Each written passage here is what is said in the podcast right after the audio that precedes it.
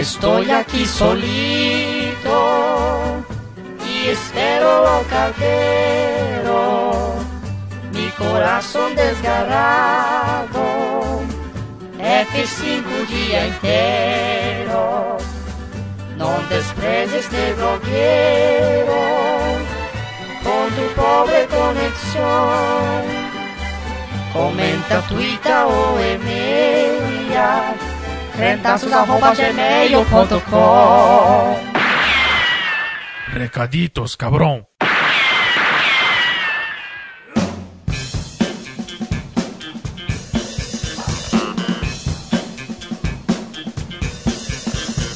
Recaditos de número 85 comentários dos comentaristas ouvintes sobre o Podcrente, de mesmo número, com o tema empreendedorismo social, onde a gente recebeu a Giovanna Conte e o Kleber Sada Youngers para falar sobre esse tema. E hoje vamos ler os comentários então. Sim, eu fiquei feliz porque parece que as pessoas deram crédito porque a gente falou no Recaditos passado e foram ver o programa, apesar do título, né? Porque as pessoas estavam Yeah, yeah, yeah. Mas daí elas foram ouvir. O primeiro comentário é do Welber Martins, que diz: eu sei como é. Há 14 anos atrás eu passei dois anos procurando emprego e gastava um dinheiro que não era meu para procurar emprego, ou tinha que fazer bicos.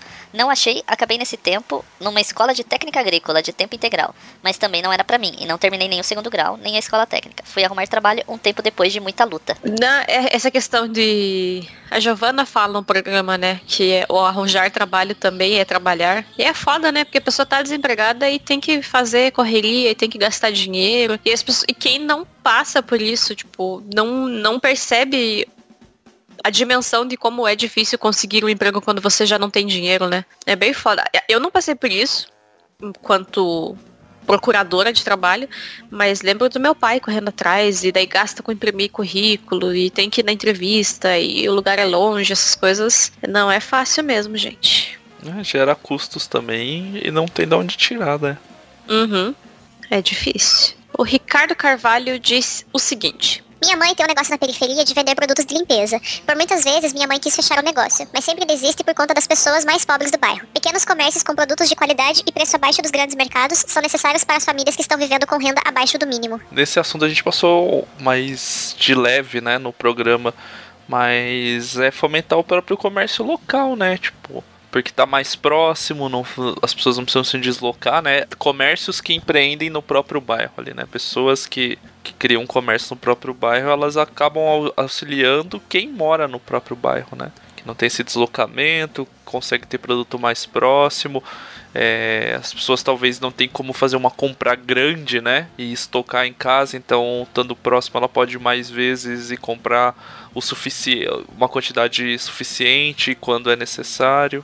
Uhum. Então é, é, meio reação em cadeia as coisas mesmo. Ah, e é legal essa questão até de que ele colocou de a mãe dele pensar, né? Talvez ela já não precise mais do negócio, sabe?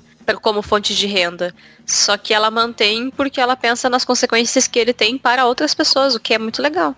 Sim. E aí nós temos um comentário no YouTube. Você quer ler, Jonathan? O Everton Fagner de Oliveira comenta. Ótimo conteúdo, muito esclarecedor. Um dos problemas que temos com a moda do empreendedorismo é que ela se confunde com o discurso da meritocracia, que todo mundo sabe que é ficção. que bom se todo mundo soubesse que a meritocracia é ficção, né? O problema é que o povo acha que é verdade. Acha que ele existe. É, então a meritocracia aliada a qualquer coisa gera um problema. Meritocracia com empreendedorismo dá problema, dá merda.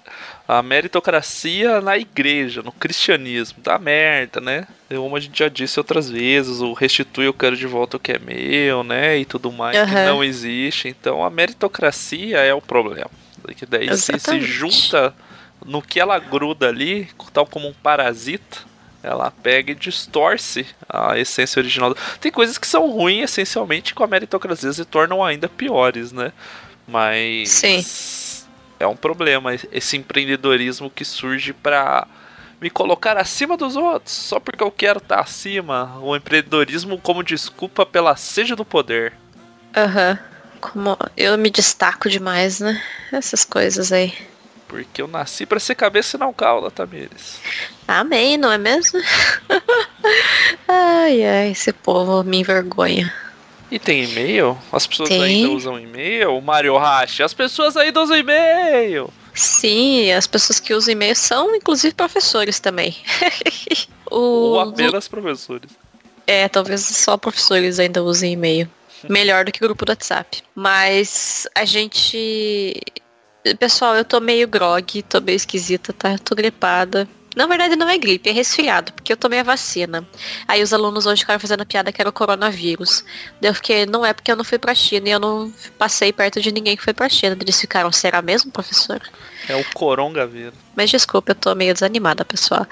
Mas nós temos o e-mail, sim, do professor Luciano. Que eu já gravei com ele, inclusive, vai ter link no post aqui. É o, que, o cara que está na empreitada de fazer o podcast Escola Pública, que é inclusive o nome do podcast. E foi muito legal gravar com ele, ele tem muitos episódios. Eu fico muito surpresa dele conseguir lançar um podcast por semana. Tá de parabéns conseguir fazer essas pautas aí, mas tudo bem, né? E ele mandou o seguinte e-mail. Sobre o episódio mais recente, é muito interessante ouvir e acompanhar profissionais de fora do eixo Rio-São Paulo, finalmente, falarem sobre a realidade do empreendedorismo, ainda mais sobre o cunho social que dá lucro. Confesso que nunca tinha escutado nada semelhante. Segui o conselho da Tamires no episódio anterior do Recaditos e dei uma chance ao tema. PS, honestamente, a parte mais interessante são as discussões acerca dos temas cristãos, da leitura enviesada, etc. Sou cético e, apesar disso, adoro o tema da religião e da religiosidade debatida nas entrelinhas. Tudo isso é fascinante. Parabéns, equipe do Criantaços. Professor Luciano.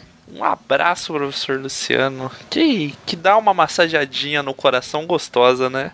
Sim, deu valor porque a gente falou, nem é crente tá ouvindo o que a gente fala. Porque ah, é é aquilo que a gente fala, né? Te- Tentou não abordar caindo no cristianismo, mas a gente não consegue, né? Porque é a lente que a gente vê todas as outras coisas, né? Sim.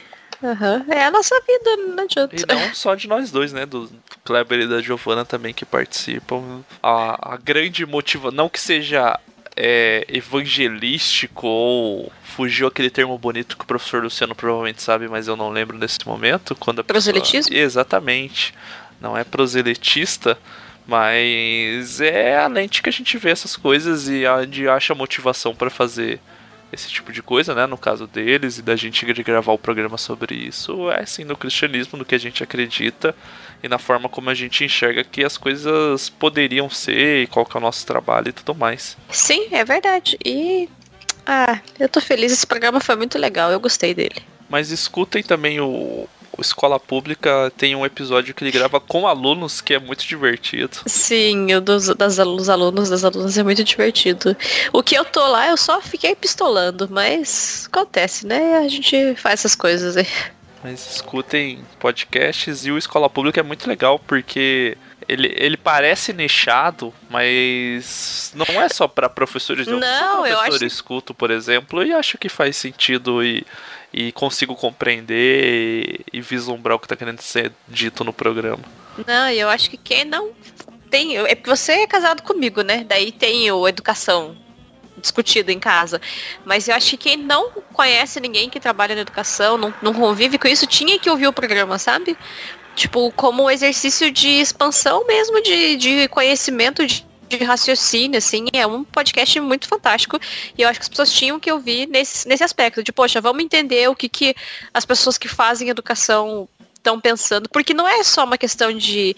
ele- A gente apresenta no programa que eu gravei, em vários, podca- vários episódios, né? Tipo, de apresentar quais são os problemas, mas também de propor soluções e mostrar que não é só o professor dar uma aula melhor que vai resolver a educação, sabe? É muito bom o podcast mesmo.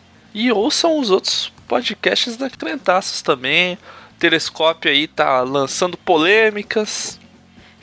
Ouçam lá, Começaram- comentem também. Começaram mansinhos, aí ficaram mais de um ano de boinha, e aí agora estão soltando as asinhas. Ih, rapaz. Tô brincando. Mas escutem, comentem. A gente sabe, a gente entende. A gente sempre faz um draminha aí dos comentários, mas a gente entende que é uma característica que foi se perdendo ao longo do tempo nos podcasts, os comentários.